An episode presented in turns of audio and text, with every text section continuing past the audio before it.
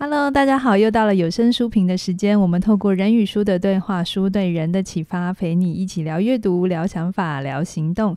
今天呢，我们要来带带来的这本书呢，叫做《上游思维》。嗯，凯宇，这是你选的嘛？对，对，没错，没错。特别选上游，意思是不想待在下游，是吧？等等，不想让自己下流。哦，是这样，嗯。对，很好哎、欸，到上上就是上流上游，不想让自己成为下流老人或下流的人，哦、你必须要有上游的思维。没错，没错，OK，没错，没错。好，这本书其实也是我们内部的选书哈，其实跟我们一贯的。不管我们是成立起点的精神一样，或者是我们对很多很多的呃，我们宣传的内容，都是秉持着这种希望大家不是只是解决表面的问题，嗯嗯嗯嗯嗯、对。所以，我们今天特别选这本书《上游思维》，请凯宇来帮我们介绍它。对这本书呢，我那个时候其实是被他这个书名吸引的。然后呢，我翻开来，他开篇的第一个故事很特别，它算是一个小段子哦。嗯、这段子哈，大家跟大家分享一下，你们也听听看哦。就是有一对难兄难弟，他们在河边玩耍。那你知道河边玩耍的过程当中，他们就会下去戏水啊。就哎，怎么发现有一个小孩，就是我们一般你认知里面的小孩，哎、嗯，怎么怎么怎么在随波逐流？那这个时候，如果大家还是人的话，你会做什么事？把他捞起来、啊，应该对嘛？不是拿手机发 IG 嘛？对不对？对啊，因为小孩掉到水里。怎么怎么怎么能放任不管？嗯啊、就把他救上来。就他们两个难兄难弟就，就哦手忙脚乱的把小孩救上来。就才救上来，哎，怎么又一个小孩掉下来？哦、然后再捞，再捞，再捞，就还在捞的过程，怎么又一个，又一个，又一个？那这时候大家都，他们两个都很紧张。然后呢，有一个就是拼命的救小孩，拼命救小孩。但是另外一个眼余光扫到，哎，怎么发现我另外一个兄弟 partner 不见了？partner 不见了？呃、不是，他怎么慢慢的好像朝岸边走了？哦他哎、欸，你下小孩还没救完，你怎么可以上岸呢？结果呢，那那家伙说的话很有智慧。然后我要去上游，去把那个不断把小孩丢下水的人揪出来。好，这就是上游思维。所以呢，就一一个段子就讲完了。对，你你怎么你怎么救小孩？没错啦，有很多应急的事情你要去处理。嗯、可是在这整个结构里面，如果你没有回到上游，嗯，去。到底小孩怎么来的？他怎么掉下去的？啊、你没有处理这一段，那问题永远没有解决。真的，嗯、到底谁在丢小孩？我们其实如果可以找到那个丢小孩的人，嗯、我们就不用在下游一直拼命的捞小孩。没错，对。那凯宇，你也有说这本书它里面举了很多都是跟企业组织有关，嗯、没错。可是我们公共事务，对对对。那像这种议题，其实有的时候。对，它很重要，嗯，但它有的时候也会让我们有一种感觉是，其实公共议题牵涉的东西非常的广。它会，它会，我我直接说阅读的感受哈，我猜对，蛮多人会是读起来很有感，好像是有那么点意思，但代入感不 够，不知道怎么做，对，哎，就是会觉得，对你你说的很有道理。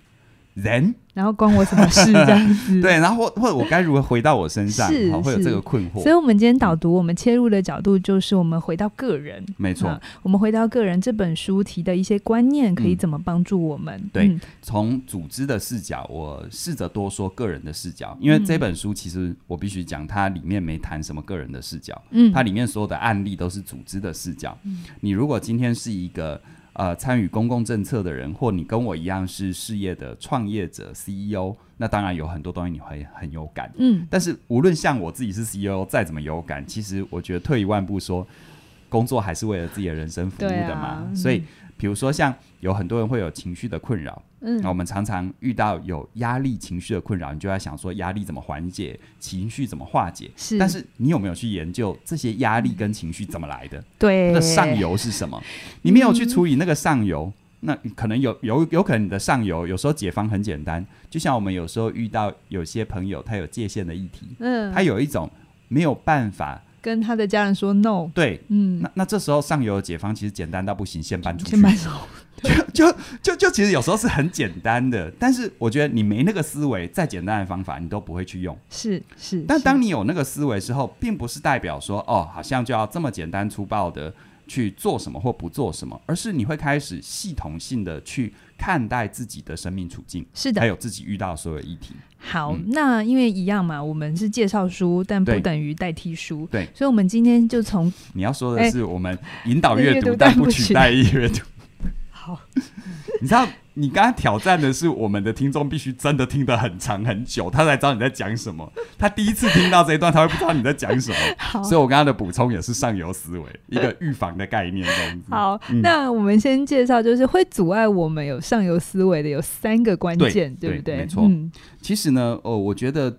会阻碍我们去看到更源头的这三个关键，我觉得非常的重要。因为这本书除了谈三大的阻碍之外，它好像也有提出七个我们要建立上游思维的七大问题。嗯、那我今天可能不会着重在七大问题，因为它里面的例子太多都是比较大型组织、公共事务。那我觉得也不要剥夺你的阅读乐趣。但是这三大阻碍，我觉得是非常有干货的。嗯，如果你今天能够。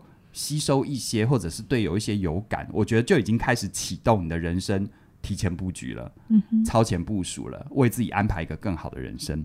嗯、好，这三个阻碍的思维，先谈第一个。第一个哈，蛮白话的，叫做对问题盲目。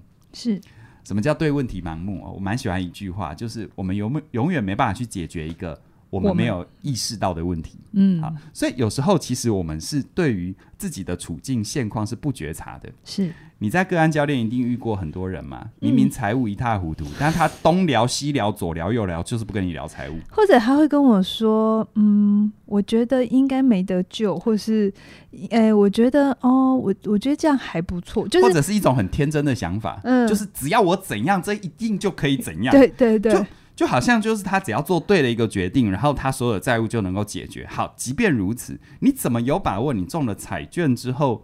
它不是另外一个灾难呢？是，如果你 totally 还是对你对财务的观念的观念不正确的话，是。所以其实它里面哈对问题盲目，意思就是说，我们对很多事情不觉察。嗯、人是习惯的动物，就是萧规曹随，以前如此，现在又如此。我爸妈怎么跟我说，我就怎么做。对、嗯，或者是我习惯怎么想，有点路径依赖了。嗯，嗯，对，这样子。对，我补充有另外一种更不容易觉察的，嗯、真的就跟。亲身体验或教养有关，有些时候家长教育小孩的方法，很多时候就从父母亲那边过来。对，所以你可能自己虽然不喜欢你的父母亲，嗯、可是有的时候你真的要跟他在现在的亲子关系，如果有一些状况，你想帮他点出来，在他家长部分的这边的责任的时候，嗯嗯嗯、哦，那遇到反弹很大哎、欸。对啊，因为他就会觉得是小孩的问题嘛。而且我觉得这样的一个。点出来还真的蛮考验那个当事人的自我强度。对，就他他会觉得他的那个自我的完美形象。我跟你讨论这个问题，我是一个这么尽责的爸妈，爸爸对，你怎么好像暗暗的在影射我我我的错？其实这就你知道吗？对对对，就没有办法回到上游，我们去想说，不是小朋友。今天这个样子，我们来处理今天的。对，我们需要回到更早之前，你们关系怎么开始变化？嗯，在这里的上游思维，其实有一点就是说，你会这样子对小孩，其实也不是你的错或谁的错，而是你把自己放回你的生命系统里。没有人出生就会当父母嘛。嗯，嗯，那如果你不放回你生命的系统，你就会觉得，你就会把重点永远画在我的动机。嗯，你是个爸妈。多数人动机不会有问题，嗯，但是问题是你所习惯的行为，那个下意识的，嗯、也就是说，你从小没有人教你怎么当爸妈，你唯一的范本就是你的爸妈，你知道吗？所以这其实完全没有在指责你做对什么或做错什么，嗯、而是你没有看到那个 pattern，你没有从自己开始中断那个习惯。是。同样的啊，你觉得你的爸妈的动机是错的吗？你的爸妈的动机绝对也是对的啊，嗯，可是但是他们也没有上游思维，没错，对，没错。所以我真的遇到你刚才讲的更好的词，上游思维，如果放回个人的话，就是自我觉察，对，就是我真的有感觉，学生如果他比较有自我觉察能力的，嗯嗯嗯、他就可以慢慢的陪着他走到上游，是是，就是不就是除了那个事情表面底下的东西，是，是，所以我觉得如果回到个人，你现在的生活或生命有被一些事情困住哦，嗯。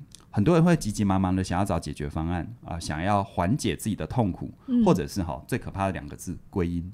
嗯，他太快想要归咎原因，嗯、到底是谁的错？嗯、是你的责任还是我的责任？其实这些都太快。是，我觉得你要先静下来，先先慢慢的去爬，或找专业人士陪伴你，协助你去厘清这是怎么发生的。嗯、是是啊，就像是。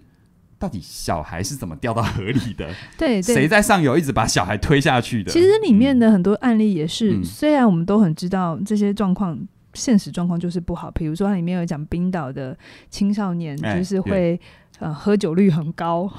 其实每个国家青少年都是这样。哎、欸，可是我们国家十八岁以前不能喝酒、欸，哎。那我不知道别的国家。你在念书的时候是不是也规定不能翘课？好，谢谢，不要这么诚实。对不起啊，就一一句话太精准了。对，就是其实他都不是说哦，所以现在青少年这么差，我们要去怪谁？怪教育系统？嗯、怪父母亲？因为怪来怪去没有意义。我们必须承认，他就现在是这个样子。对对对，嗯，对。所以其实，在这个部分对问题盲目，我觉得书中写的很多案例，我把它衍生成回到我们个人，嗯、就是你要特别去留意自己心中那个相对坚固的，他的内在语言通常是对某件事情，哦，我我我一定要完美表现，我一定要是对的，我一定只能怎样，或我不能怎么样。哦，我我必须如何？我一定不能如何？我一定没有办法面对这个挑战。嗯，哦，我我我我我如果这个案子没有做成功，我就我我就我就我就完蛋了。像这种很坚固的信念，其实它都会导致你对于真正的问题盲目。是是是，这个在心理学研究里面叫不注意视盲啊。嗯，就是当你的认知或行为的习惯太过集中在某个焦点的时候，其实。在同样时空里发生的其他事物，你会完全忽略。对，那里面讲一个很有趣的实验的例子，就有研究者找一群放射科的专业人士，肿瘤放射科，对不对？对对对对对。嗯、然后呢，他们就在一些 X 光片里面哈、嗯、去做一些手脚。好，这个手脚就是啊、呃，好像是肺部的，嗯，这个 X 光片，还是断层扫描，我忘了、嗯、哦。但 anyway，就是肺部有可能出现小小的星星的影像嘛，就是那个。Gorilla 那个、嗯、不可能嘛，对不对？他们就故意把它弄进去啊，那颜色各方面有稍微处理一下，你知道吗？二十四个专业的专业的哦放射科的专业人士，你知道有多少人没有发现有这个不合理又奇怪的存在？怎么可能会存在人类体内体内的？对对对对对，大家猜，大家猜，二十四哦，二十四个。有二十个没有发现，他们现在会不会很开始担心自己到医院里的？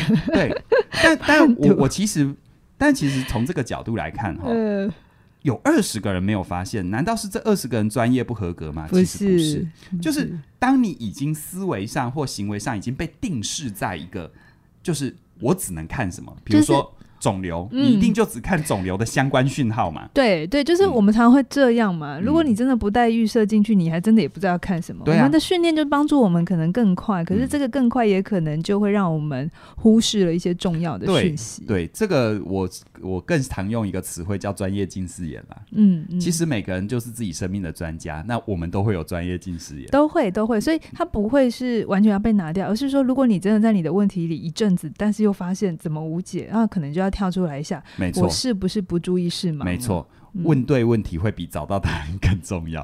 好所以呢，对问题盲目这个部分，可能大家要做点功课，帮自己打开觉察，是这样子。那第二个会卡住我们，让我们没有办法回到上游的原因是缺乏负责人。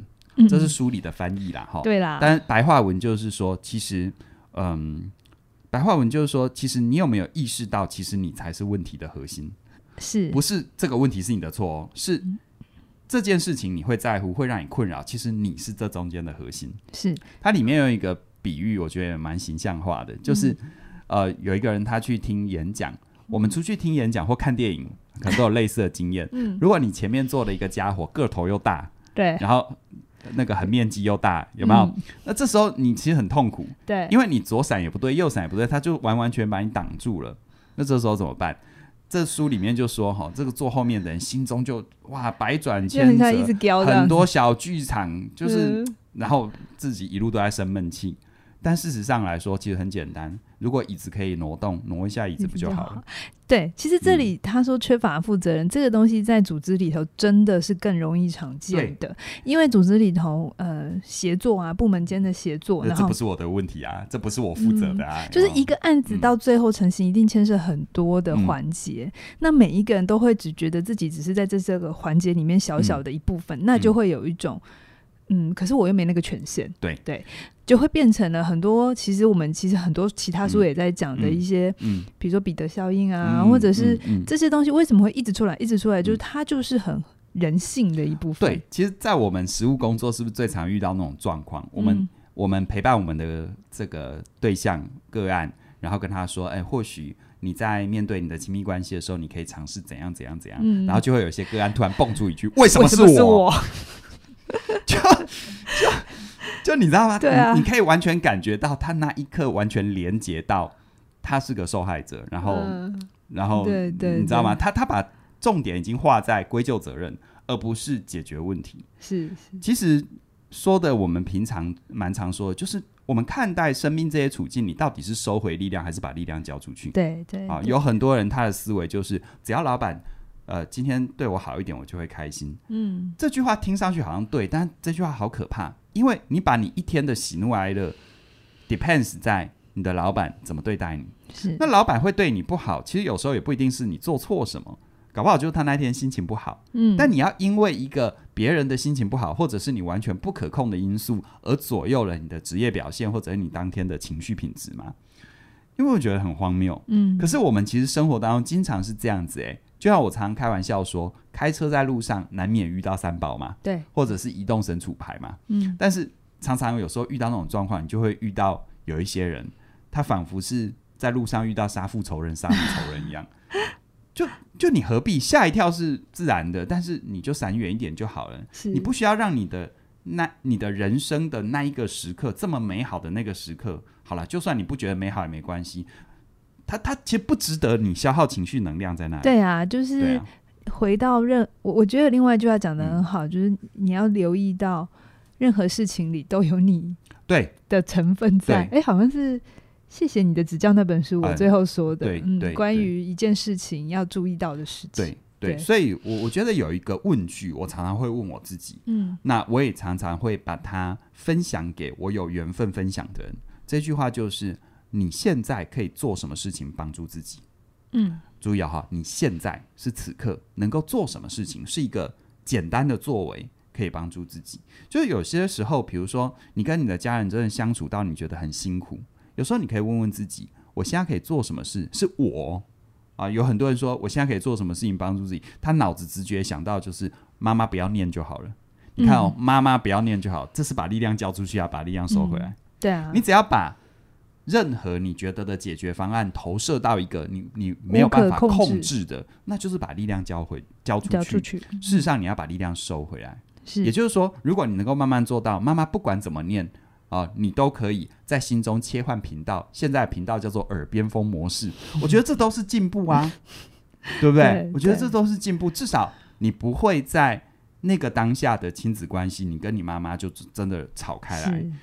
争对错如果有用的话，事实上你们现在就没问题了嘛。是，对，他从来就不是对错的问题。嗯，所以我觉得这里讲的缺乏负责任，我觉得这是讲比较组织的语言。但如果回到个人，就是。你是不是忽略了你自己能做的事？真的啊，这时候呼应一下存在主义的那个、嗯、呃经典名言，叫做“无论如何，你都是有选择的。”对，嗯，无论如何，无论你现在觉得你的处境有多糟，我知道有些人会觉得这句话很刺耳，嗯，觉得我都这么惨了，为什么还觉得我要干嘛？嗯、但唯有你真的去把这句话刻到心里头，嗯，你才会在你人间人生很多困境的时候都还看得见光。对，其实存在主义这些大师，像是 Franco 啊，或者是一些跟存在主义比较相关的影视作品，它都是在呈现一个东西，就是就算是再极端的困境，其实我们仍然保有我们自己内心可以如何诠释现况的权利。嗯，是，好像 Franco 他的生命故事，如果你有兴趣，可以看他的书《成为一个人》，是吗？嗯还是意义的呼唤，不是成为一个人，是那个 Rogers 意义的呼唤的呼唤。好，你可以去看那一本书。然后，其实你刚刚讲到那个那个存在主义，我就想到一部非常存在主义的电影《美丽人生》。OK OK，也是我很喜欢这个这个电影也非常好。好，所以希望能够对你有帮助。是好，那谈第三个哦，第三个会阻碍我们朝上游走的这个思维的障碍，叫做隧道效应。我觉得隧道效应应该你来讲哎，你有一门课叫做理财心理学，里面在讲稀缺心态嘛，对不对？隧道效应就是大家可以想一下，你到隧道里的时候，嗯、你会把注意力放到哪？嗯，是不是？那他就会开始，比如说进入雪隧之后，我们就开始在想到底还有多远？就看他远远的那个光点嘛。进去的时候根本看不到，好不好？对对对对对，就是我们会把我们的知觉都窄化了，哈、嗯，因为我们很很多的周边的线索也都被就是隔离起来了。嗯对，那隧道效应放回自己的人生，就会是你会不会现在的困境是来自于你真的对某件事情太需要，以至于你产生的一种稀缺效应，变成是好像你是非得这么做不可。或是你觉得你是无可选择的，嗯、因为现在现况是这样。嗯、可是其实跟前面还是有点呼应，就是是你没有把你的注意力打开来看，是你没有去看见更大的可能。嗯，其实从另外一个角度延伸你说的哦，就是说，呃，比如说我们平常现代人工作很忙，工作压力很大，嗯、但是我都会跟所有的朋友说，你无论如何，哪怕是硬挤出来，你都要给自己一个小小的 break 的时间。我知道那个 break 很奢侈，我知道你专案做不完，但是你正因为你完全没有 break 的时间，嗯，或者是没有 break 的空间，嗯，才又是导致你专案更做不完的原因。是很多人听到这边有点懵哦，但事实上那个原理跟逻辑是很简单的，就是说，你看哦，你一直在忙于你的工作、你的专案，你就没有办法跳出来用一个更大的视角去复盘、去思考。为什么我会这么忙？嗯，对，我现在忙的到底有没有意义？啊、呃，是不是重点？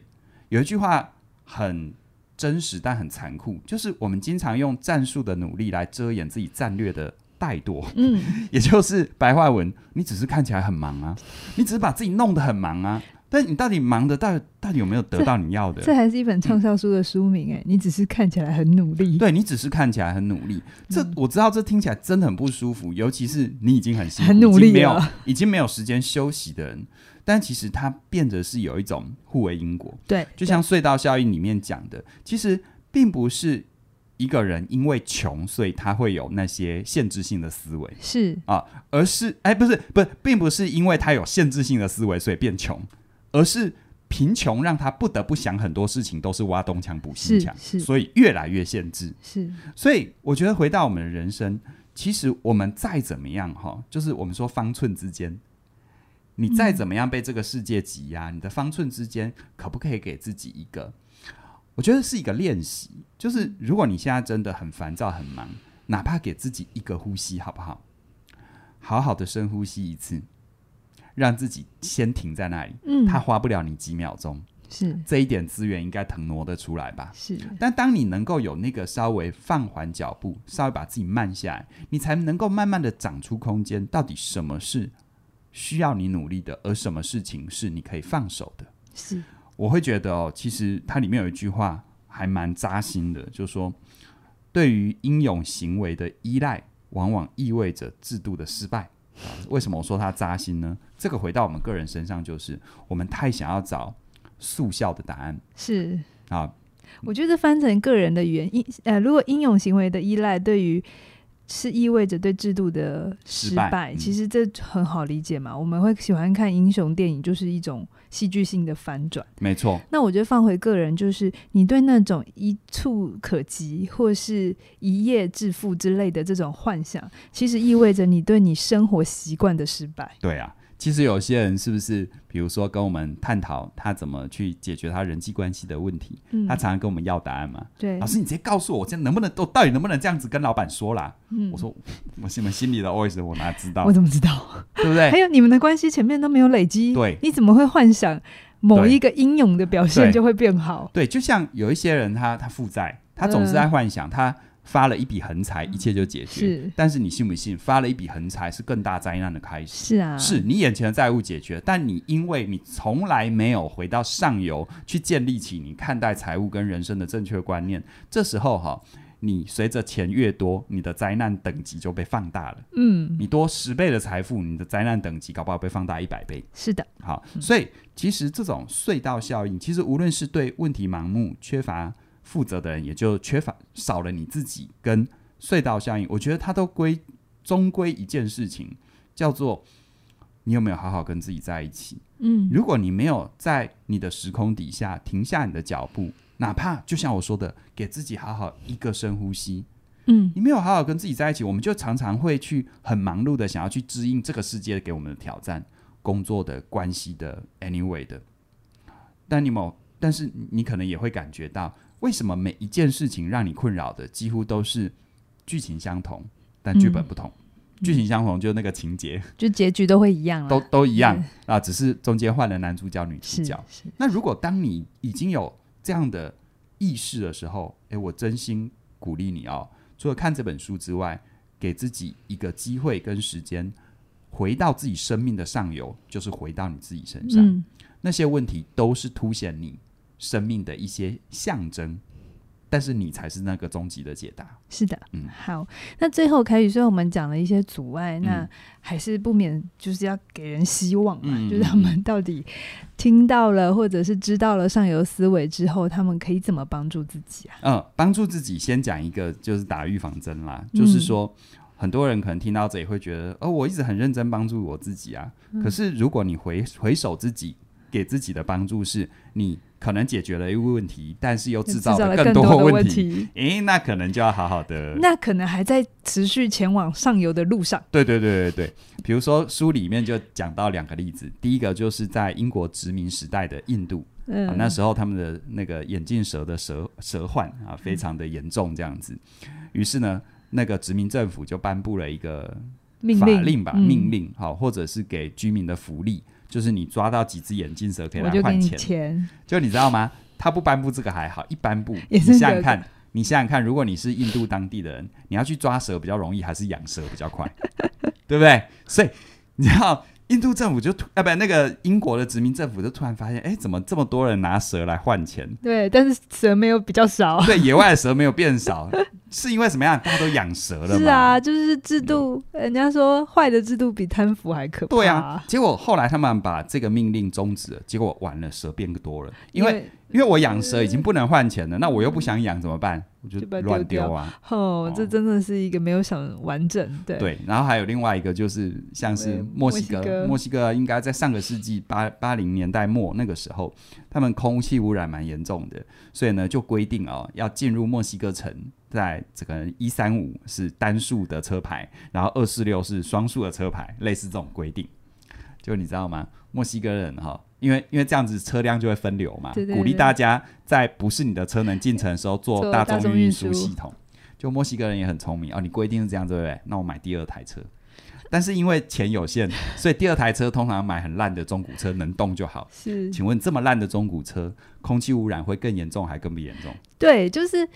需要配套，不是这一套不行，因为现在欧洲也是采用这一套。可是你必须有另外一个配套，就是你可能养车的费用非常高，没错。所以你不可能再来一台去解决你不同时间的需求。所以其实凡是任何问题都有它的核心关键，嗯、你没有回到它的核心关键，你可能比如说有些朋友，你可能戒了烟，但却染了毒。嗯、对对，对不对？戒了酒，但有别的。对。嗯这这个这个在我们在很多陪伴很多人的生命过程当中，经常看到，嗯嗯，哦、呃，就很多人说，老师你就直接教我怎么跟别人讲话就好。对，你可能学会了很会讲话，但事实上你失掉了信任。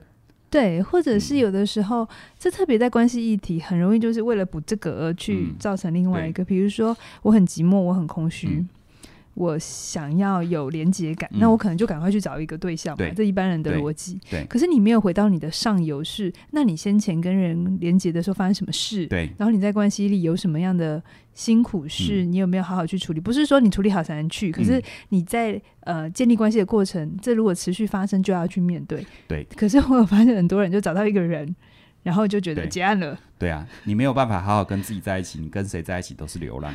好，请加入嘉音老师的线上课程，好好在一起。真的，其实你能够在生命的，无论是跟他者的关系，还是跟自己的关系，从这些脉络里面回到你生命当中最大的安全感的建立。嗯，你如果没有回到这里，说真的，有时候我们只是企图找一个人来填补自己心中的洞，但那个是无底洞，填不完的。嗯，但如果你能够建立起自己生命真正的自尊、真正的安全感，事实上呢，你无论是独处还是跟他人共处，它都会是你生命的祝福。真的，这也是佳音老师这一门课的最主要能够带给你们的帮助。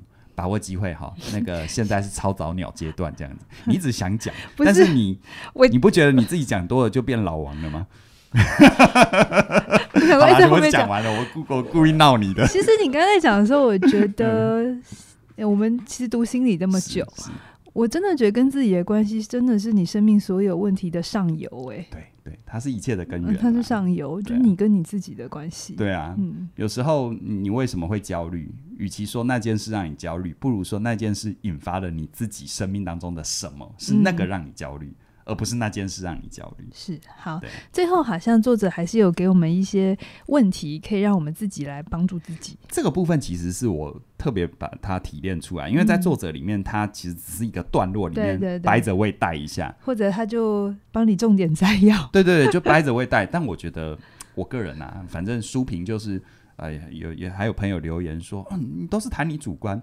我心里想，那不不然呢？这叫书评嘛？我没有取代你阅读，我只是告诉你我怎么读这本书这样子。嗯、好，在书里面两百二十二页，他有提炼出用一些问题来引导改变。好，跟你分享，你可以想想看。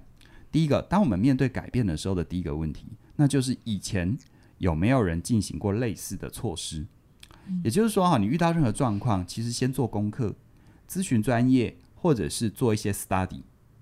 而不是一直在原地哭，或者是一直要别人给你个答案。